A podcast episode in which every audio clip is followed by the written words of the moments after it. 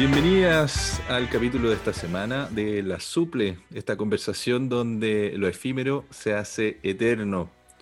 Hoy día tenemos a Nino con un tema que a todos nos ha tocado en el último año, seguro. A ver, Nino, ¿qué nos traes? Eh, el tema es perdidos o perdidas en pandemia. Bueno, ahí lo especifico mejor. Pero es el tema. A ver, cuéntanos más de eso. Eh, bueno, la lógica nuestra de que, no sé si lo habíamos dicho antes, tiramos una tómbola de temas, eh, algunos con sentido, otros con menos sentido, depende como el criterio, y para salir de la zona de confort se sortearon y a cada uno le tocó algo que no había propuesto, obviamente. Y a mí me tocó este. Entonces, dentro como de la reflexión que había hecho para presentar el tema, yo lo vi como de dos formas, que tiene que ver un poco más con, mi oficio y por otro lado con lo cotidiano. Como en el, por el lado del oficio, me acordé de una película de los 70 eh, que se tradujo acá como eh, Perdidos en la Noche. Me, quedé con la idea de lo, del extraviarse, el perdido. Y me quedé con esa idea de, de esta película que, es, que, en realidad se llama Midnight, Midnight Cowboy, que actúa el Dustin Hoffman y John Boyd, que son dos personajes periféricos, periféricos por un lado por, porque periféricos sociales, otro también es periférico porque viene como de la provincia gringa, a esta idea de, típica esta, esta idea de hacerse la América, que viene de ahí ese concepto, y la historia es un fracaso así, rotundo, violento de algún modo. Y una película súper interesante. Entonces, eh, pensaba en eso del, de las expectativas que uno se arma. Y, como las expectativas que, que, significó este encierro también, pues, que, que, todos los días uno se iba construyendo historias y se le, se le iban desarmando día a día. Y ahí uno volvía a inventarse una historia, no sé, de hacer pan, meterse un curso de, idioma. Zumba online. Zumba online. Entonces, eh, al principio de esto, uno andaba perdido, pero venía con ese entusiasmo también del perderse, extraviarse. A esta altura, después de un año, como que eh, ya no es tan entusiasta esa idea de perderse. Es como, para los que vieron la película, los que la pueden ver, tiene algo parecido. Como que uno va va eligiendo sus batallas, así como ya no, ya no te metía a todos los cursos, sino que elegí uno. Claro, claro, uno más como ya vivió la experiencia eje y, va como seleccionando mejor las batallas. Bueno, e, esa, esa película es súper interesante también porque eh, la música es, por un lado tiene dos temas que son súper fuertes, uno que es como muy esperanzador y por otro lado otro que es como más triste, que hizo una versión Fake No More, que se llama Midnight Cowboy. Y es como muy eh, emblemático en los 70, cuando es cuando los 70 empieza a decaer este, este, el hipismo, todas estas cosas de esperanza, y, entramos al 80 al, al, al yuppie. Entonces estos personajes son como esa, digamos, esa bisagra, ¿cachai? Entonces ahí empecé como a reflexionar un poco del, del, concepto de perderse, perderse en pandemia, que era como más o menos por donde enfocábamos el asunto. Estamos recluidos, ya no podemos salir a perdernos en la noche, en la calle, a la ciudad. Entonces al final el, el espacio, el, el confinamiento, es, es, como que si uno navegara en su mente y va, y, va y uno se va perdiendo, se va armando historia, se va proyectando para esas autopromesas de que voy a viajar tal mes eh, y ese viaje es absurdo o no se puede o qué sé yo, y uno se va haciendo promesas. Cambió de voy a viajar a Europa a voy a viajar a la esquina a comprar pan, una wea así. Con cuea. Claro. Ajustando las expectativas. Claro. Claro. Entonces uno anda como perdido en la noche. Y generalmente baja la angustia a esta hora. En la, o sea, en la noche viaja esta, baja esta angustia de que uno empieza como a darle vuelta a las cosas. Bueno, ahora como el, el, el concepto más, más, la idea más hacia lo cotidiano, es como cuando uno, por lo menos a mí, me entra el insomnio y ya, no sé, uno lee o juega algún juego de, que tiene uno en el, en, la, en el iPad, en la web que sea. Pero una web que me, que me encanta y que es como perderse en, en la web, perderse como en, en este confinamiento también digital, eh, es Wikipedia. Uno ve una película y sale algún concepto histórico, personaje, qué sé yo, y uno, no sé, pues de repente uno se mete de Revolución Francesa y termina con, no sé, pues Walt Disney. Abriste 40 ventanas y después no te acordáis de dónde partiste. ¿Por qué mierda estoy viendo Walt Disney? ¿De dónde chucha salió? Entonces arma un, árbol de información. Claro, pero depende, depende cuál es el input de entrada, ¿cachai? Como, tú igual así como que, no sé, la Revolución Francesa, la historia, no sé qué, o puede ser como en Instagram, viste, una publicidad y eh, tiene un lado oscuro igual esa weá, porque sabéis dónde empezáis y no sabéis dónde termináis al final. Y puede ser un camino de aprendizaje o de algo interesante, o puede ser un camino de pura weá, ¿cachai? Bueno, hay una teoría, no sé si, si la han escuchado, que si tú aprietas o pinchas en el primer enlace como hipervínculo que te aparece en Wikipedia, en una determinada cantidad de, de enlaces puedes llegar al concepto de filosofía como que la filosofía es este macro concepto que viene a abarcar todos. Lo probé, ¿ah? Y, ¿Y cuántos cuánto clics eran? ¿Sabéis que no llegaba a filosofía? Llegaba como a, latín, al idioma, ¿sabes? Como que quizás una de las primeras cosas que se definen en torno a un concepto es su origen lingüístico, vamos a decir. Entonces, claro, se llegaba rápidamente al tema de la lengua. Pero después busqué esto de la teoría y es verdad que me aparecía como unas entradas del año 2011, entonces Wikipedia como esta cosa orgánica debería ir cambiando también en su lógica de organización y todo, pero, pero sí, veo que Juliet también había escuchado ese mito. Sí, yo jugué también, obvio que jugué varias veces y anda tratando de encontrar entradas insólitas y yo siempre llegué a filosofía, de verdad. Quizás soy muy previsible para... Pero estamos, hablando acá de, de, Wikipedia solamente, no de... Wikipedia. Ah, de Wikipedia. Sí. Claro, como que efectivamente hay una cuestión como conceptual. De, y bueno, ya ahí nos vamos en otra lado, las construcciones de los diccionarios, como que igual tienen una lógica formal dentro de... Ahí, Soy fans. Nos vamos a Borges. ¡ah! sí, pues Borges, trabaja todas esas cosas, el laberinto. O sea, mm. hay, hay una... El, el perderse tiene una connotación, no sé, negativa en un principio, quizás, cuando uno lo piensa, pero todas las experiencias son, son a razón de perderse, estar desorientado. Oigan, se me, acabo de pensar ahora que estamos hablando de perderse, de encierro, de estar en espacios muy pequeños de pandemia. Borges en El Aleph, como que creo que quizás El Aleph es el cuento de nuestra vida de hace un año y horrible, porque se hubiese imaginado que eso sería hace un año, no sé, yo creo que cerramos la cortina, nos vamos, clausuramos el negocio, pero sí creo que la vida se ha vuelto el Aleph, weón, estar ahí y tratar de buscar la cosita que nos da la ventana al mundo inmenso y eterno. Que todavía no lo encontramos. Y que estamos perdidos, perdidas. Claro, ya, no te podías perder físicamente, no te podías extraviar en lo físico porque estáis recluido, pero... Pero igual, igual, igual sí, como, bueno, no, no sé si es muy poético lo que el, el approach, pero en lo físico también, como que uno ya no tiene eso de salir a caminar, no tiene eso de salir a hacer deporte casi, ¿cachai? Ya no tenía acceso a lo mismo que tenía antes. Entonces, cuando empezó el tema de la pandemia, todavía eran así como, ya voy a hacer un plan de, de, gimnasio en la casa y no sé, voy a tener una bicicleta, voy a no sé qué, y varios hicimos el intento, pero yo creo que se ha ido perdiendo el, el ímpetu, ¿cachai? Entonces, también estáis perdiendo una parte física de tu, de tu ser, ¿cachai? Más allá del estar afuera, el tema, tu relación con el ejercicio, con, con, el estirarte, con el mirar lejos también, ¿cachai? Como que no, ya no, ya no existe, porque tú a mí, que me toca salir harto, algo que, mm, que no consigo es no mirar al horizonte.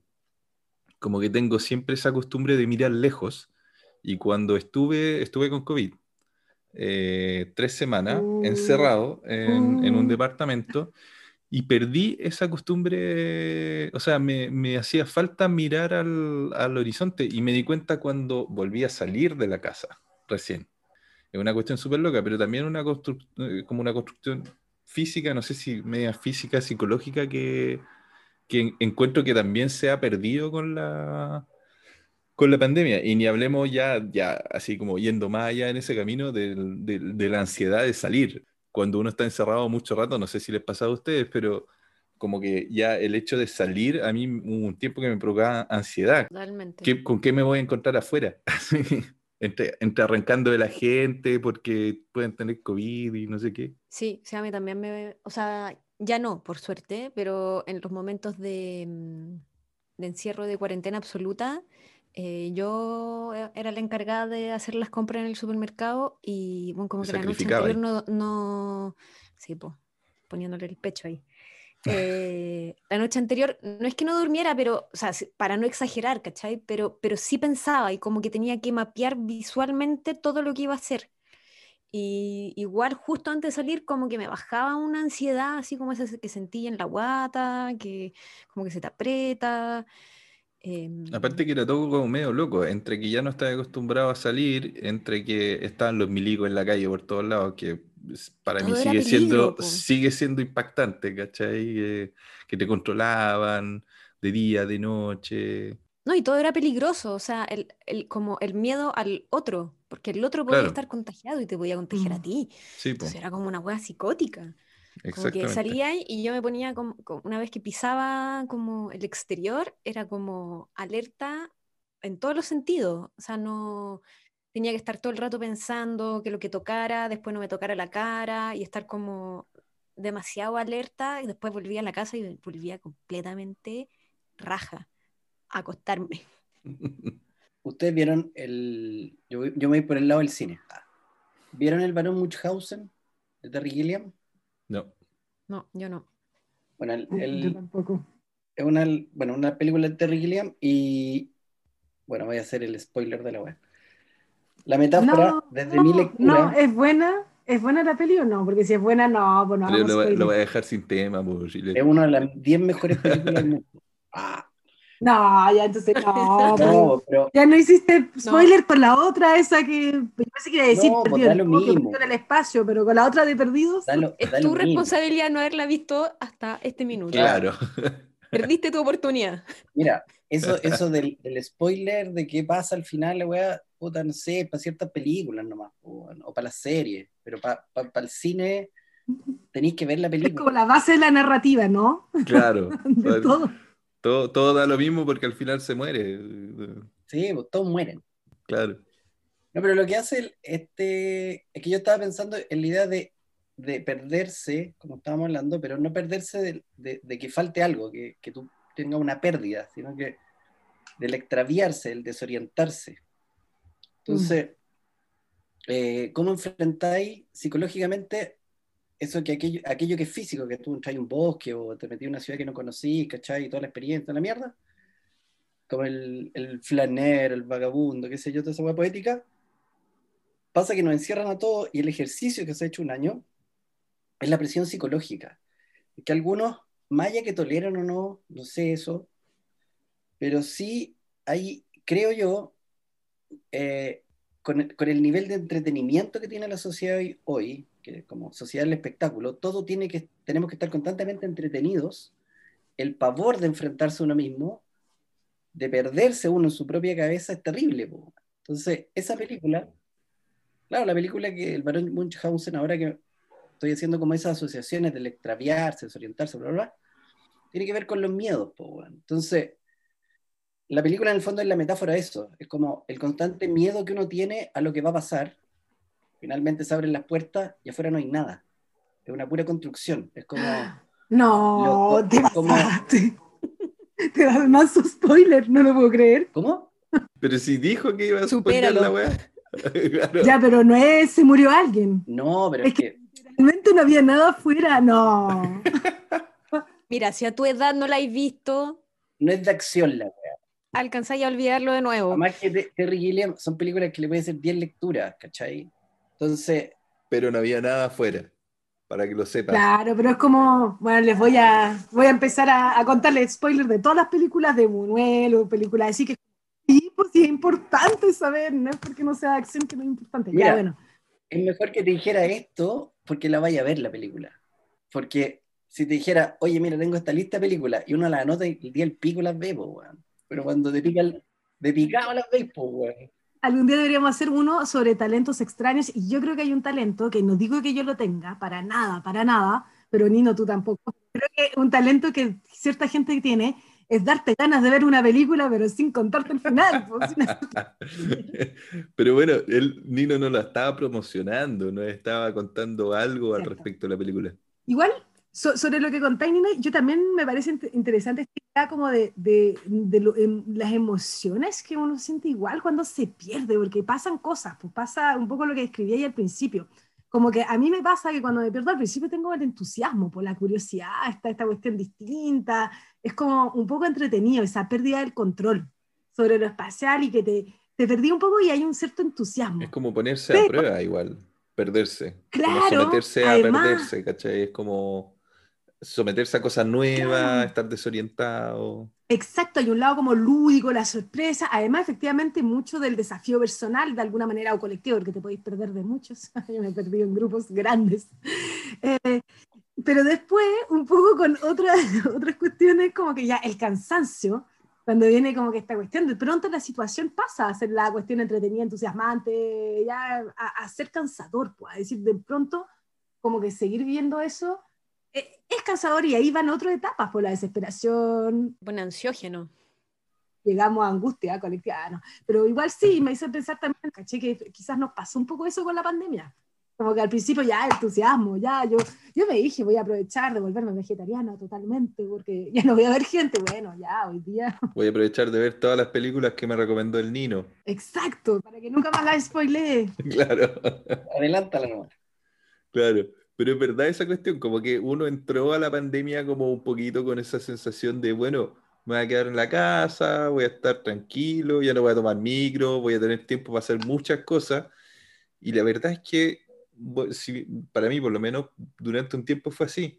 Pero después igual la presión de estar encerrado eh, afecta a N, como que, y, y eso de perderse, porque al final la relación que uno tenía con su teléfono o con su computador antes es completamente diferente a la que tengo yo ahora, por lo menos con, con esos aparatos, porque uno pasa mucho más, o sea, yo por lo menos paso mucho más tiempo ahora en eso que de lo que pasaba antes, ¿cachai? Como el tiempo de los traslados, ¿cachai? Que no estaba ahí en el teléfono porque estaba ahí manejando, estaba ahí ocupado de otra cosa, de caminar por último, ¿cachai? Y ahora tenía ese tiempo muerto que queda para el teléfono. Es que yo creo que cuando entramos a, a modo cuarentena, encima fue una cosa global, fue a nivel mundial. Todo el mundo se encerró al mismo tiempo. Entonces uno veía imágenes o escuchaba historias de lo que estaba pasando en otras partes y era como, no sé si ha habido a nivel mundial un evento como realizada por, por tantas personas al mismo tiempo, digamos y que haya tenido conocimiento de eso, o sea, donde podía haber comunicaciones entre unos y otros. Pero una vez que pasa ese sentimiento de novedad, es como, mátame. po". O sea, si en Europa están en un segundo, tercer en- confinamiento y se quieren morir y ya están llamando como a la desobediencia civil, es como que ya pasamos esa primera etapa como del enamoramiento con esta nueva experiencia que se nos estaba acercando. Totalmente. Y eso que piensa que ahora tenemos mucho más medios como para vivir eh, confinados. ¿Cachai? Hoy día no tenía el problema del abastecimiento, ponte tú. O sea, del desabastecimiento, porque pedí un Rappi, pedí un Uber Eats, ¿cachai? O, o pedí al, al supermercado y te lo van a dejar a la casa, quizás. Quizás no en todos lados, pero en la gran mayoría de los lugares del mundo se ve, se debe poder lograr no tenía el problema de la entretención, lo mismo que decía, tenía un- probablemente casi todo el mundo tiene un teléfono o un computador o una tele, ¿cachai? Cosas que a las que me imagino que para la gripe española o, las pandemias anteriores la gente no tenía acceso a todo eso, ¿cachai? O no sé, me imagino para las guerras mundiales también que la gente tuvo que estar encerrada no por un virus, sino porque caían bombas afuera, ¿cachai? Entonces, durante años. en Inglaterra, por ejemplo. O sea, al principio, como decís tú, el- estábamos perdidos en esto, pero estábamos perdidos juntos. Había un, un sentido como comunitario en esta novedad de, de que la humanidad, y uno se sentía parte de la humanidad, estaba enfrentando esto, ¿cachai? Entonces era un temor combinado con, con cierta gallardía, quizás, no sé, cuando aplaudían a los, a los médicos, a los enfermeros, enfermeras, qué sé yo había como esa cuestión como de gente en los balcones cantando, como había una efervescencia de solidaridad. Pero no himno nacional, pues. No, Esa sí, weá no. Chile. Era es parte de Chauvinismo. nuestra idiosincrasia ser hueonao, pero, pero de ahí es como cuando tú perdís la condición esta de perderse y ya se vuelve todo en certeza. Hoy día esto es una certeza. Y ya ahora no empezamos a individualizar más. O sea, como que ahora empiezan a, a existir como esta, digamos, yo estoy aburrido y ya estoy quemando toda la mierda, o sea, no, no pienso en el colectivo y como esta weá es invisible, o sea, uno no, no ve las bombas estallar, no ve los muertos, o sea, a lo lejos uno puede ver el humo y supone que hay gente muerta al otro lado, cada uno ve un número, entonces ya la weá pasa, se, está degregando la weá, entonces está entran- estamos entrando al, al, al hastío, ¿cachai? Por eso, por eso yo encuentro positivo el, el- el concepto de perderse, ¿no? Te, te pone activo, te genera adrenalina, en cambio esta normalización, esta certeza, que un poco el hastío de la época en realidad, porque a veces empiezo a especular cuando hago clase a, a- a la generación más pequeña que mí, y, y- y cuesta como en cierto momento que sean efervescentes, efervescentes en ciertas cosas, sobre todo su disciplina a veces, su propio destino que escogen, entre comillas. Y, y, y quizás porque tienen harta certeza po, o, han, o han determinado esa certeza. Por ejemplo, yo no tenía idea qué iba a pasar conmigo para estudiar arte. Era, era una angustia, pero a la vez era como sacarse una costra, ese como dolor rico, cuando te sacáis una costra cuando chico de las rodillas. Revelaciones de Nino. Claro, y una weá como entre placer y dolor ahí cuando chico, ahí empezáis con tu sadomasoquismo. Y, y Pero luego, porfa, no lo pongáis como si fuera universal. Ponlo a la primera persona. Mira, Claro, como, claro. a mí porque- me pasó esto. No, porque faltó, faltó una intro a la Jules, como a usted no les pasa. Claro. Eh, Por favor, porque a mí no me pasa esto. Siempre una niño. infancia, una infancia de mierda. A todos les ha pasado, eh, como flirtear con el sadomasoquismo, digo, ¿no? No, a ustedes no les ha pasado. A los cinco años. Ustedes son penca, weón. Bueno, la, la weá es como, imagínate, ahora hay más certeza, así como, puta, ahora más que nunca es como la certeza así, estudio, me endeudo, me caso, no sé, como que no, no hay esa weá de voy a cruzar el charco, voy a... O si lo hay, no es, no es generacional, ¿cachai? Es como muy particular de ciertos personajes, personas, ¿cachai? No, y yo creo que la pandemia vamos a ver después, pero yo creo que la pandemia sí va a haber marcado algunas generaciones. O sea, Ah, no, la idea del Obvio. futuro y de la futuro establecido, yo creo que ya veníamos con generaciones que decían no hay futuro, onda, se está yendo Claro, toda la crisis. Creo que ya en Chile estaba con, con el tema de la revuelta, el estallido un poco una crisis del presente y futuro, y ahora con esta pandemia anda a decirle a los cabros, estudien, endeudense, saquen una eso, carrera, una casa, así como... yo te lo decía de antes, antes de entrar a esto, yo sentía en, en este hastío que también no participa, de empezaba un año, empezaba a hacer clase y llegué a un punto inconscientemente que decía, puta, más de lo mismo, pelear con estos weones, así como, Mm. weón, remecerlos, ¿cachai? Vino esta weá, vino el estallido, la raja, vino esta weá, no tan la raja, pero el mundo ya no puede ser el mismo. o sea, no sé qué chucha va a pasar, pero sería por obligación o por psicosis. Bueno, todo lo que se especula, pues, weón, que va a venir así como un estallido, o sea, un- una nueva revolución sexual, weón, va a venir un- una weá como todos los dispositivos y la manera de comunicarse va a ser diferente. ¿Ustedes creen? ¿Ustedes creen que va, va a haber mucho cambio después de esta vez? No sé. Es como, es como decir que el sistema capitalista va, va a haber un crash del sistema capitalista y va a morir y no sé qué, como que yo ya no Morir, creo. no creo. Llevamos más de 200 años en esto, así que. O sea, claro, No es, ni- no es su primera pandemia. El capitalismo lo ha visto una y otra. por eso se adapta. Y igual que el ser humano, se adapta, no necesariamente se adapta para mejor. Es como que pone el suple, pone el parchecito, el balde, ¿cachai? El balde bajo la gotera. Exacto. exacto. Sí, pero igual son cambios, pues las adaptaciones son cambios. Yo creo que la cuestión es que a veces nos imaginamos como que las cuestiones como rupturas así muy importantes, revoluciones, pero esa es una preconcepción que tenemos de los cambios, ¿cachai? Y que los cambios, hay algunos cambios que de hecho son mucho más continuos en la historia, que son mucho más... Paulatino. Claro, yo no creo, yo no creo en el discurso que creo en Francia está súper presente, como que el mundo de después. Onda, vamos a salir de esto, vamos a abrir las calles, o sea, abrir la puerta y de pronto la ciudad se va a haber vuelto campo y todos vamos a ser amigos y no van a haber clases sociales. Y vamos a cantar Kumbaya. No, pues es, un- es una utopía. Claro, un y más cambio, encima-. Pero más encima es una utopía que desmoviliza, porque en verdad sigue habiendo, o sea, hasta si salimos de esta pandemia hay una crisis de biodiversidad, hay una crisis de, de- de cambio global, o sea, de ca- cambio climático global, hay una crisis de, uf, de miles de cuestiones, así. O sea, estamos en un antropoceno heavy. Entonces tampoco una utopía que sirve mucho, pero lo que sí está claro, yo creo, es que van a haber cambios. O sea, cambios que los queramos o no, cambios que, o sea, ya estamos viviendo los cambios, la relación con la tecnología, yo creo que claramente cambió.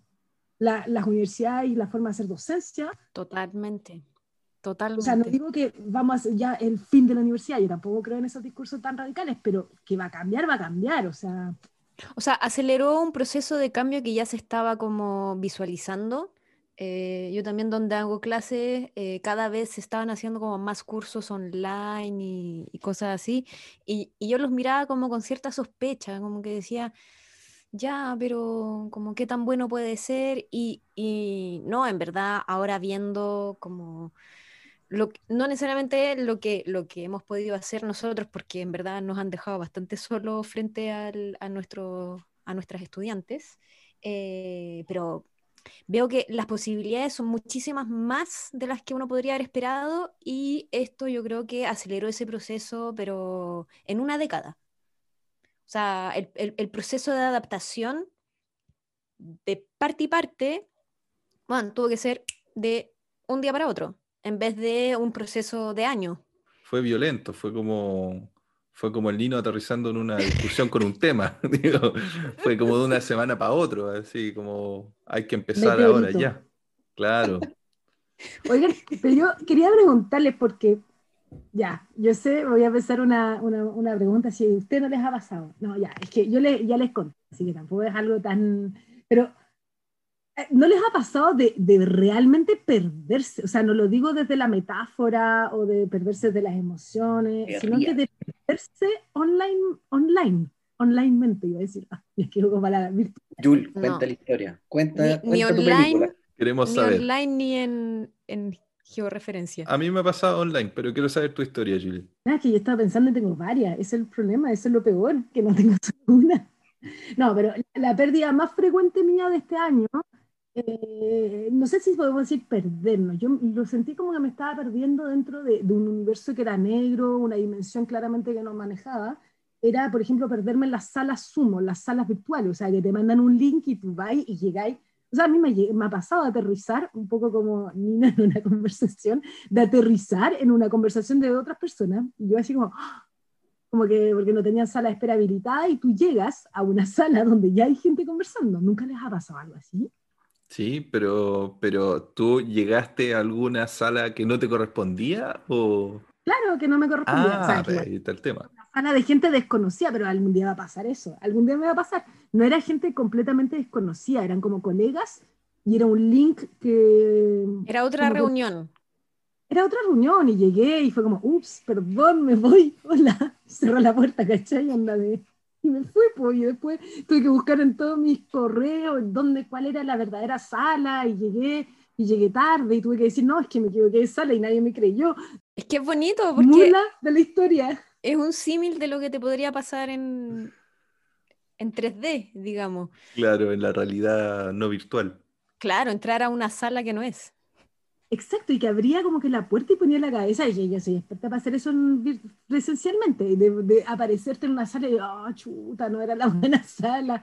Bueno, pero ya, entonces nadie tiene ni una anécdota de perderse digitalmente, por favor. Ninguna, ninguna. Y de hecho, voy a hacer un comentario pedante. Yo no me pierdo ni siquiera en la vida real, en la calle. Tengo muy buen sentido de la orientación, eh, del cual me enojó Yo, yo me perdí una sola vez y fue en Ámsterdam. Como zapato. No. No, pero es que allá el nombre de las calles son impronunciables. po. Sí, fue por eso, claro. Y porque había agua. Cualquiera se Pero confunde. Cualquiera se confunde. Pero digitalmente sí. ¿Sabes qué, Jules? Te apaño. Yo me perdí un par de veces, pero una vez que fue la más cómica, me metí a una asamblea, creo, a algo, sin querer. Porque, o sea, porque yo quería ir a otra cosa. Y aparecí, caché que estaban hablando y dijeron así como, ¿quién es Taro? Preséntese. Y yo así como, salir, salir, salir. Ahí es cuando te quedas muy quieto, así como, Claro, pero Se con la cámara apagada y todo así como, no, preséntese, queremos saber que... No, dijeron algo así como, ponga su nombre completo. Y yo así, te cagando, chao. De, Oye, pero esa es muy buena. de perderse. No, yo he perdido, o sea, no he perdido, sino que me acuerdo cuando chico eh, iba harto para la Florida al Parero 21. Entonces, uno llegaba y era como, oye, vamos ahí tal carrete. Y, y uno partía. Entonces eran como, esta amiga de la Florida nos llevaba a un piño hueones que siempre íbamos a, pechar, nos llevaba a, a sus otros amigos de allá. Y, weón, y esa weá de cruzar calles, pasajes y verlos todos iguales, a mí me angustiaba. Yo, si me dejaban ahí, no cachaba dónde puta, y en la noche no cachaba la cordillera, pues, weón. Bueno, esa weá me angustiaba así en un momento, así, porque no. Y puta, era la raja ver a mi amiga así, bueno, y, los otros amigos de ella, que era como un sentido de orientación, así, no, pues vamos por Río Mississippi, no, métete por no sé qué chucha, y yo, bueno, me encima criado en cuadrícula, o no sé, cuando voy para la reina y te dicen Coventry, o esa calle Julián Diagonal, y te vaya a la puta, así. o sea, tú turista eres un nulo, o sea, tú eres de los que llega al extranjero y dice, ¿dónde está la cordillera? Sí, pues, weón. Y esa es lo que uno siente de, de- de vivir en, en un damero. Igual, pues, yo creo que hay cierto valor en perderse. Perderse no es necesariamente malo, ¿ah? es como hay que rescatar lo bueno de perderse. ¿eh? Como que quizás Sí, no po. llegar siempre la manera más eficiente a los lugares. Sí, uno descubre cosas, pero cuando ya son, cuando ya son las 4 de la mañana y, y seguís dando vueltas. Depe- depende, depende. Por ejemplo, en París me pasó eso que, pero París como que andáis con la boca abierta viendo todo, pues, weón. Pero perderse en, en un barrio así, así como, eh, se me olvidó el director, pues, weón, de Mano Tijera, como una casa Burton. igual a la otra, pero versión Santiago y Chile, así como esa weá angustia, pues, weón, porque te sentís que no soy del lugar. No es como perderse que uno como que navega, cruza, como que uno es un aventurero, pues, weón. Esa weá como que te- ahí te cambia el paradigma la weá, po. Se Como que entrar en ahí a un bucle. Claro. Claro. Oye, pero volviendo un poquito al perderse en pandemia, porque en esa época creo que no, no usaban mascarillas todavía, Nino. Era un recuerdo análogo ahí. Claro. Eh, a mí, ot- otra cosa que se me viene a la mente ahora es como perderse, como perder a la gente, porque ahora que uno son mascarilla, si tú conoces a alguien con mascarilla y siempre lo ves con mascarilla, en realidad nunca le ves la cara, ¿cachai? Como que tenéis que reconocerlo por los ojos. Y ha pasado de, de- de- de gente que conozco que ha entrado a trabajar a lugares ahora en pandemia, que trabajan con gente en el fondo presencial, y, y no conocer a los, a los compañeros de trabajo. Como que se los cruzan por la calle y no los pueden reconocer porque siempre están con mascarilla, ¿cachai? Si igual es parte de desorientarse al final, porque no conocí, reconocí a la gente por la voz, quizás seguramente, ¿cachai? Pero, pero no físicamente, como la cara nunca. Imagínate trabajar con alguien casi un año, 10 meses, y no conocerle la cara. Ah, Igual es brígido. loco. Y a mí me pasó, tuve una entrevista, di una entrevista la semana pasada, porque ando dando entrevistas, o sea, yo tomando la entrevista, no soy yo que soy la celebridad que la está dando, por si acaso. Y, y era una entrevista. Espacio, claro, en un espacio público, entonces la persona que entrevisté estaba siempre con la mascarilla y al final, porque igual las otras no hemos sacado la mascarilla porque estamos a más de dos metros, en espacios abiertos, etcétera. Eh, por si acaso, para que no haya así como un tribunal del COVID, no, con todas las medidas de seguridad. Y ahí la persona igual me dijo al final de la entrevista, además estoy en una ciudad del sur, no voy a decir cuál, no, ya se sabe por los otros capítulos, pero eh, que es muy chiquitita, entonces todo el mundo se conoce, o sea, literalmente en la calle, o sea, yo me paré una vez en un mirador en Coyhaique y me crucé con alguien que conozco acá en la región, y conozco muy poca gente, así es como que... Pero bueno. Era la persona de la región. Claro, entonces me dice como, oye, ¿y te podéis sacar la mascarilla para identificar tu cara? Igual fue como brigio, porque decir, claro, llevamos dos horas hablando, hemos hablado de cuestiones súper interesantes, pero no nos conocemos las caras y estamos en el mismo lugar, no es como con una conversación por teléfono o por Zoom, o sea, estamos en la misma sala. Hasta por Zoom se hubiesen conocido más, entre comillas, porque por Zoom no usáis mascarilla. Claro, en ese sentido sí. Loco. de lo, me cagar la risa con lo perdió de la Jul. Sí, bueno, estoy en una ciudad del sur, no voy a dar nombre, pero es cerca de Arica. No se pierde solo online, también se pierde en la vida real. O este país culiado súper largo porque te dice, está ahí, en el, está ahí en el sur y alguien dice, no, esta weá es, para el norte, pues weón. Y vos, ¿cómo Puerto Montt es el norte? Todo, todo es una cuestión de referencia, pues. Es relativo. La raja esa weá. Ese es tu, tu, tu nombrilismo de pensar que Santiago, todo pasa, como que todo es en referencia a Santiago, y no es así. po. Nombrilismo. Con la cuadrícula, cuando dicen, no, pues bájate en la vereda sur poniente. Conche tu madre. Digo, A mí eso me encanta. Mira, yo creo que yo me pierdo mucho, mucho, pero el tema de la cordillera norte-sur me encanta, me fascina, me encanta, me costó, creo que siempre que vuelvo, cuando vivo afuera y que vuelvo a Santiago, me demoro así, no sé, yo creo que un pequeño Tiempo de adaptación. sí, en volver a acordarme y entonces en que hago ese cálculo como que puta, norte-sur, ya, ah, y ah, el sur poniente. me parece que es como hablar en un sistema de referenciamiento espacial que nadie más entiende, que literalmente está hecho para que nadie entienda esta cuestión. Está como que es, es como los nombres de las calles que son y no son, está todo hecho para que nadie, que si de acá no te puede ubicar en esta cuestión. Y que el, el logo, porque yo también me referencio en Oriente Poniente, no tanto por la posición del sol, sino por la posición de la cordillera. Claro, Eso es lo que hacemos todos, Sandra. Eso hacemos, eso- toda la gente de Santiago. Pero, pero reconozcamos que en Oriente Poniente es una, referen- una georreferencia que deberíamos poder aplicar en cualquier parte del mundo. Bastan, o sea, basta ver dónde está el sol. Vos criada como cartesiana, pues weón. Pero tenéis que saber la hora. Para saber si es de tarde o de mañana. Y si son las 12, cagaste. Cla- ya, pero haber estado 24 horas en el lugar para ya haber cachado cuál es el, el trayecto del sol. No, tu, tu manera de ubicarte suena muy complicada. Para eso está Google Maps. No sé, los navegantes algo así de habrán tenido que hacer en algún minuto, ¿no? Pero se demoraban caleta, po. Bueno, de hecho, ahora la cordillera muchas veces ya no se ve, po. Con el smog. Sí. Hace la cordillera. y es como, todo es una nube gris. Pero igual, igual la sentí, sentí su presencia. Tú, po, pero alguien que no es de acá no cacha. Ya, pero alguien que no es de acá no se va a referenciar por la cordillera. Alguien que no es de acá siempre sale mal del metro, no sabe cuál es la vereda sur y la norte, ¿cachai? No sabe. Ni sale el metro cualquiera y ahí es como, oh, y pregunta y le dicen, no, la Alameda y de Bernardo Higgins, y queda para cagar. Y ahora que hay celulares quizás puede sobrevivir, pero antes la persona no sobrevivía. Nadie les quería contar cuando me hace pensar en otra cosa. Hay otros lugares que son igual de hostiles en los referenciamientos que, que, que Santiago, y quizás de una manera además más formal. Y yo, se me ocurre Tokio, que yo viví unos años en Tokio, y en Tokio, bueno, la cuestión es que ya la lógica de referenciamiento espacial es demasiado distinta. Yo creo que ahí yo no hubiese sobrevivido sin un smartphone. Justo llegué a vivir allá cuando salieron los smartphones, porque en Tokio ya los nombres de las calles son completamente distintas a nuestra lógica, que tenemos, nosotros nombramos, digamos, las calles eh, y le ponemos números para referenciar en función al eje, ¿no es cierto? Bueno, ellos le ponen números a las manzanas, o sea, a lo que está dentro de las calles. Y eso es lo que está numerado. Entonces te dicen un número que es como el nombre del barrio, pongamos, no sé, Villa Frey, 1, 2, 4, así tenéis que saber ubicarte, ¿cachai? Entonces cuando no conocís bien toda la manera de numerar es imposible.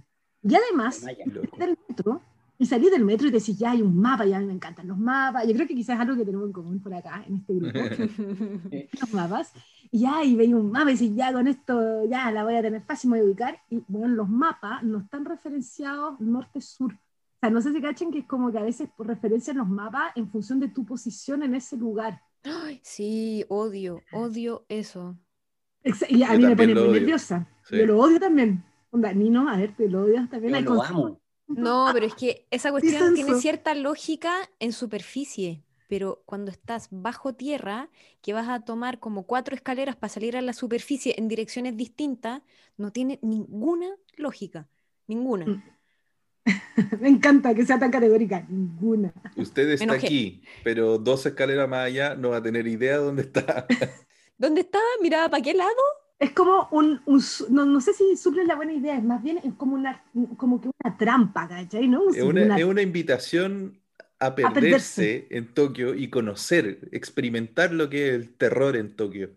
Claro, es como cuando nosotros en Santiago damos la indicación, es una invitación al que no es de ahí a que se pierda, que se vaya a la chucha nomás. Amigo, anda.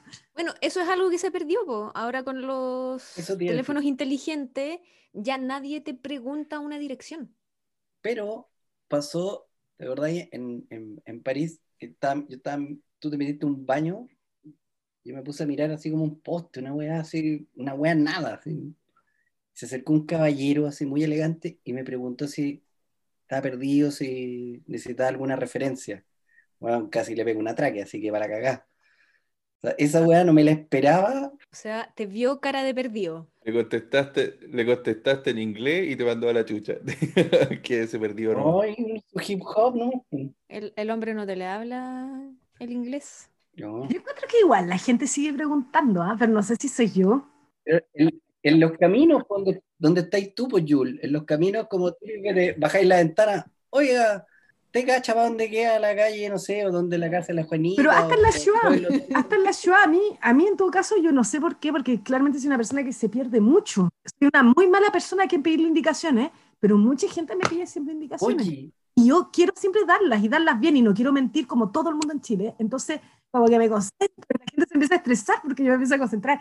A ver si yo fui al Sodimac. Creo que son dos cuadras, vaya dos cuadras para allá y vuelva a preguntar y la gente se estresa mucho. siempre digo eso también, como, mira, yo sé que es para allá, pero, pero, pero vuelve a preguntar, pregunte de nuevo porque no quiero cagarla. Son pésimos para dar indicaciones. no, No, pero por último lo mandaste en la dirección general, no sé, po. oye, no, pero es lo que dice la Yul. Es- soy un imán para esa wea. Ahora me acordé, estaba en el metro lleno de gente y un- una persona cruzando, pasando gente alrededor de ella y no, es con, con vos la wea y te empecé a urgir. Y te pregunto, oiga, ¿usted sabe para dónde? Sobre todo en el metro, ¿cómo tomar una combinación? Porque, weón, Baquedano, ba Ah, Baquedano, una wea, ¿quién chucha diseñó esa wea? O sea, Hay que, hay que explicar igual, porque para que nos escuche desde fuera, Baquedano es una estación donde siguen combinando solamente dos líneas, dos líneas. Dos líneas, o sea, no est- estamos lejos de otras ciudades donde combinan siete. Combinan dos líneas y la cuestión es como un queso suizo. Para poder como agilizar el flujo de gente, empezaron a hacer forados y hacer túneles por todos lados y en agregar verdad quedó puentes. y agregar Como puentes. aleatorios. Y barrera. Es un queso suizo. No, es ridículo. Siempre, siempre, siempre. Yo nunca he logrado salir a la salida que busco en Baquedano. Y siempre digo, esta vez concéntrate, vaya a acordarte, pero tampoco salgo mucho por allá. Entonces siempre es como que, bueno, ya, ya, ya. Luego estoy al otro lado de la Plaza de la Dignidad, al otro lado, weón, ¿cómo lo hice? Y después te demoráis 10 minutos y le decía a la gente, estoy atrasado porque me equivoqué de salida, me perdí, y nadie te cree. De nuevo, si nadie se cree que uno se puede seguir perdiendo, y Es es como, que, es que no te conocen. A ti sí te creemos. A ti- nosotros te creemos. E- Este es un espacio seguro, Gil. No, gracias. pero no sé cómo chucha lograron hacer una wea tan mal, porque hay que tener talento para hacer una wea tan mala. No, pero es suple, es puro suple. O sea, todos esos túneles, toda esa, todas esas pasarelas que, que- agregaron fue porque, bueno, obviamente hubo un boom de, pasajeros, pero es porque tenían que hacer circular a la gente. Entonces, dale, mete que te abro un, un muro completo y, y que la gente pase. Fue, fue diseñado, fue diseñado para mil pasajeros hora. Oye, pero vamos a tener dos mil. Ah, pero ahí ponle, ponle un hoyito ahí, lo, pa- pasan tres hueones por minuto. Pongámosle túneles. Ya, dos lucas, listo. Y, y si le ponemos un puente por ahí, ah, bueno, ahí ponemos un puente y queda perfecto. mis peores experiencias de perderme, perderme así, fue en el metro Baquedano. Ahora que lo pienso, fue, tenía una cita con una, una cabra, con- tenía, que- no sé si yo iba a comprar algo o iba a recibir Droga, algo. droga. Era algo de una compra, legal, digamos, legal. Ah, un paquete que, que iba a llevar a Francia, que no sé qué había dentro del paquete, así que no sabemos. Ah, ya. Pero no sabemos era, si era legal, finalmente. Así, usted hizo su maleta. claro. Claro, Pero la persona que me dio cita ahí no era de Santiago, era como de- del campo, así como de San Bernardo, algo Del así. campo de Colombia. Me, me muevo en bici, siempre me pierdo ahí. Y entonces fue horrible, nunca nos encontramos, o sea, nos terminamos encontrando, pero después de como una hora hablando por teléfono, estoy en tal pasillo. No, parece que no, vaya a tal salida, señora. No, fue un bajón. Oye, y ahora me imagino para pedir indicaciones, ahora en pandemia, como que el- la misma ansiedad que uno siente cuando se acerca el otro, la siente el otro cuando te acercáis tú. Entonces, como te acercáis y te miran con cara de espanto, así como, ¿me, me va a asaltar, me va a violar o me va, me va a contagiar? Y eso es peor, ¿cachai? Además, ¿qué piensa que si tenéis, no sé, por ejemplo, la foto en WhatsApp de la persona, ya no la podéis reconocer porque está tapada hasta la mitad de la cara, entonces no sabéis si efectivamente es ella o no es ella. ¿Y con quién te Y- juntáis tú, Sandra, que no, que no conocí en esta pandemia? No, pues me estoy poniendo en la situación de Jules en, con, con su paquete de la señora del campo de San Bernardo. De droga, de droga. Digo la verdad. Ya, pero, chicas, yo les quería hablar de otro tema de perderse en pandemia, porque Hágale. igual, igual teníamos como una directriz en esta conversación. Nos perdimos. ¡Oh, oh, oh! Em, que tiene que ver como, como con el concepto de más que perderse físicamente, tiene que ver con el perder, por último, la noción del tiempo, como Perder cómo la fue el razón. enci- eh, la razón también algunas. La eh, esperanza. Bueno, acá cada una perdió, perdió distintas cosas. Dejamos, dejamos cosas en el camino. Claro. Em, pero claro, como, como se tradujo el encierro o esta situación que no se acaba o pareciera no acabarse nunca, eh, en la pérdida de la noción del tiempo. Mm. No sé si les ha pasado algo en, en particular, pero ¿A quién no le ha pasado? ¿A Pero quién no le ha sí, pasado? po? Pero es, es heavy como uno, como que generalmente a mí siempre me da la impresión que el año pasa rápido o que los meses pasan rápido cuando terminan, ¿cachai? Como que sí, hoy ya pasó, ya estamos en, no sé, ya estamos Octubre. en junio y ahora ya vamos a llevar, vamos a cumplir casi un año encerrados y ha pasado rapidísimo. Yo creo que tiene que ver con la, con lo monótono que es físicamente estar siempre en el mismo lugar ¿cachai? Y haciendo básicamente lo mismo que es trabajando en el computador o, no sé, para los que hacen Zumba online, haciendo la Zumba, cocinando, ¿cachai? Viendo series de Netflix o lo que sea. Eh, yo creo que eso tiene que ver con, claro, con la percepción del tiempo y es verdad que ha pasado súper, súper rápido, porque además uno trata de hacer como planes para el futuro y como que Pura incertidumbre, po. hagamos planes para junio, cagó junio, octubre, cagó octubre, claro. No sabí. Bueno, creo que acuñaron un concepto justamente en lo que decís tú del, del hipertiempo, eh, de esta sensación como de vivir en bucle. O sea, todos los días podría ser lunes, viernes, domingo, no sé, es como, to- todo se convierte como en una cosa amorfa, en un día amorfo, que Es como esa película del Día de la Marmota. Esa Claro. es una película que más odio en mi vida, de verdad la odio, la he tenido que ver mil veces por estar siempre en algún bus, que típica película que te ponen en los buses, así esos buses que van a Bolivia, así como que, oh, y te ponen el... Nunca he visto el final. No, lo he visto mil veces, weón, mil veces y la odio, y tengo que decir que este año en la pandemia le volví a tomar un especial cariño a esa película. No sé, de hecho, si no la volví a ver, no, ya ni me acuerdo, no, creo que no, no, no llegué a ese punto Nunca de... tanto, nunca tanto. claro, de imponerme eso, pero tengo que decir que de verdad en algún momento me sentí completamente en, ese- en el día de la marmota. Además, yo tenía un examen de la U y con mis compañeros de la U decíamos, este, este es el día de la marmota. Todos los días nos decían, tienen que pasar el examen. Y era como llegamos al final del día y no se pasaba el, el examen maldito. Entonces era como el día de la marmota, el día de la marmota, en bucle, así como que... Y no pone una cara, pero yo tengo una sola explicación para eso. Universidad de Chile. Ah, Digámoslo con la mejor respuesta. En busca del tiempo perdido tenéis que ver, po. Bueno, el tiempo recobrado, Raúl Ruiz. ¿Qué tiene que ver con eso? Bueno, parten- bueno, no, te voy a cagar la película. No, no hablo más de cine, conchetumare. No, y tampoco he leído a Proust, así que tampoco, tampoco llegué a ese punto de la pandemia. De, de dije, voy a terminar viendo a Proust. Uh, ¿verdad? Esas metas, leer el Ulises de Joyce. Esas fueron al, al principio, pues esas metas diciendo voy a tener tiempo, voy a poder hacer tantas cosas. Y también creo que la, la- la relación que podemos tener con el tiempo hacia adelante o, o cómo uno mide el tiempo. claro, uno, uno mide el tiempo también en relación a eh, eventos de los cuales te vas acordando. Entonces, si todos los días se parecen, si todos los días son iguales, como que no, no lográis medir esa, esa como temporalidad. O sea, imagínate, un año es muchísimo tiempo para tenerlo como un solo borrón. De hecho, ahora que lo pienso, yo creo que si pienso en mi año pasado, el único hito importante que tengo del año es julio, por los memes de Julio Iglesias, yo creo que marcaron mi año. Oh, qué terrible esa cuestión. Por lo menos tuvieron algo que te, te, marca la diferencia entre junio, julio y agosto, los memes de Julio Algo Iglesias. que marcó. No, pero que alguien te pregunte años después, ¿de qué te acordáis? Y vos respondáis, Julio, por los memes. Todos los nietos, todos los niños, sí. Oye, las palabras sabias de esta mujer, weón. Toda la wea.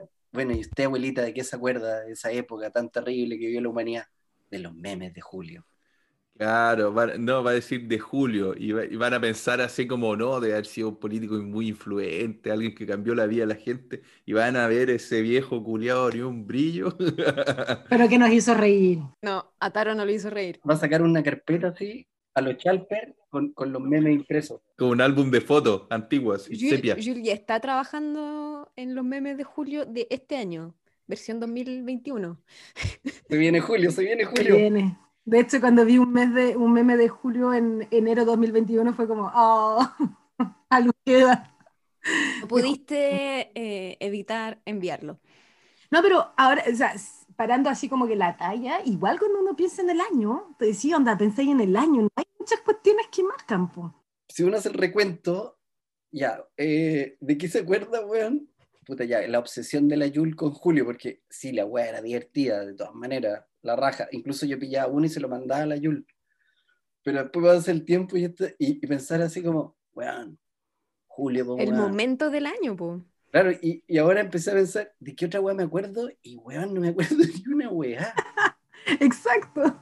Así como, weá absurda. Incluso empecé a mirar aquí alrededor porque yo estoy en un lugar hace un año que no es mi casa y tengo un lugar la raja que me, me, me dejaron ocupar. Y ahora mientras estaba pensando en lo de la Julie, miraba que tengo todos los calendarios pegados, por, lo decía la Sandra un tiempo, todos los calendarios pegados marcados, tengo tres líneas de hojas que van un año, tengo un año completo marcado día por día, con las cosas que hice, y lo, y lo miraba y dice, weá, la weá absurda, pues, weón, así. Y, y la única weá que me dejó clavada esta cabra de mierda fue Julio con los memes, pues, weón, así como un año que pasó como si nada. Yo estoy seguro que hice cosas, solo que no las recuerdo. Sí, weón. Hacerla y recordarla son dos cosas distintas. Claro, o en lo de los hitos, pensando en cuestiones que vivimos, se supone, todas juntas, po, como que, no sé, pues se supone... Un plebiscito, por ejemplo. Claro, un plebiscito. o- No, yo soy súper fan del primero de mayo, es como que mi, mi año nuevo personal. Me encanta el primero de mayo y este era el primero de mayo que íbamos a hacer un asado sindical y bueno, hicimos una reunión por Zoom, pues, ¿cachai? Yo no me acuerdo nada de mi primero de mayo. No, una cuestión fome, pues, ¿cachai? No tiene nada que ver con estar ahí en la calle, hacernos un asadito y. No, pues. Entonces, por eso quizás no me acuerdo del primero de mayo. ¿Qué sucedió? Hicimos cuestiones bacanes, hicimos un primero de mayo feminista, hicimos cuestiones bacanes, pero no es lo mismo, pues. No queda grabada de la misma manera. De hecho, lo estaba hablando con, con unos colegas, que me acuerdo muy bien de una presentación de un- en un proyecto, y me acordaba de todo, de todas las láminas de la cabra y todo, porque era nuestra última reunión presencial. Y este año hemos tenido miles de otras reuniones en el proyecto, y de verdad que yo no me acuerdo de nada, no me acuerdo de nada, ya lo digo acá, que mis colegas lo sepan. No, no tengo el mismo registro, y, y eso que estaba concentrada ni motivada, no es un tema tanto de, eh, quizás, bueno, si el cansancio en las pantallas, quizás la falta de, de- de concentración en las pantallas, pero yo creo que también hay una cosa que nuestros cuerpos todavía son cuerpos presenciales, no son cuerpos, no somos pasado. Hay que, es por lo que decís tú, no hay, o sea, la experiencia es monótona. Entonces, Sí. Mm. al, al ser monótono, nos deja huella, no hay, no hay hendidura, ¿cachai?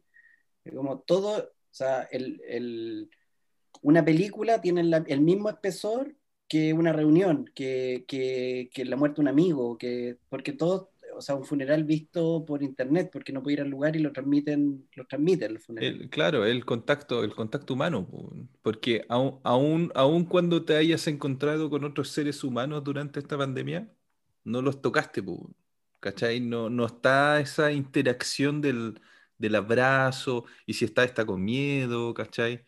No abracen a la gente, es peligroso, no lo hagan. No, y, y también tiene que ver con que cada una de esas actividades que dice Nino las desarrollaste en, como en un mismo ambiente. O sea, yo veo el mismo muro, la misma cortina, el mismo escritorio y claro, así distintas cosas, distintas actividades, pero el escenario es el mismo. Entonces, o sea, ¿qué diferencia uno de lo otro? Claro, no, no, de- no dejáis huella. O sea, yo tengo una cosa como de que camino por la ciudad, como siempre vivo en el mismo barrio, como que hay lugares que están marcados que aquí fue donde conversamos de cierta banda de rock. A ese nivel llego. Sea, yo me acuerdo, puta, hay una esquina que ahí me explicaron qué banda de rock era esta. Y cada vez que paso busco ese cartel viejo para acordarme de esa historia.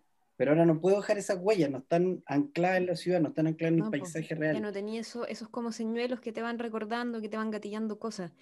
Claro, es como la biblioteca papel y la biblioteca bit. En, en, en, en- Claro. Sí, que están distintas.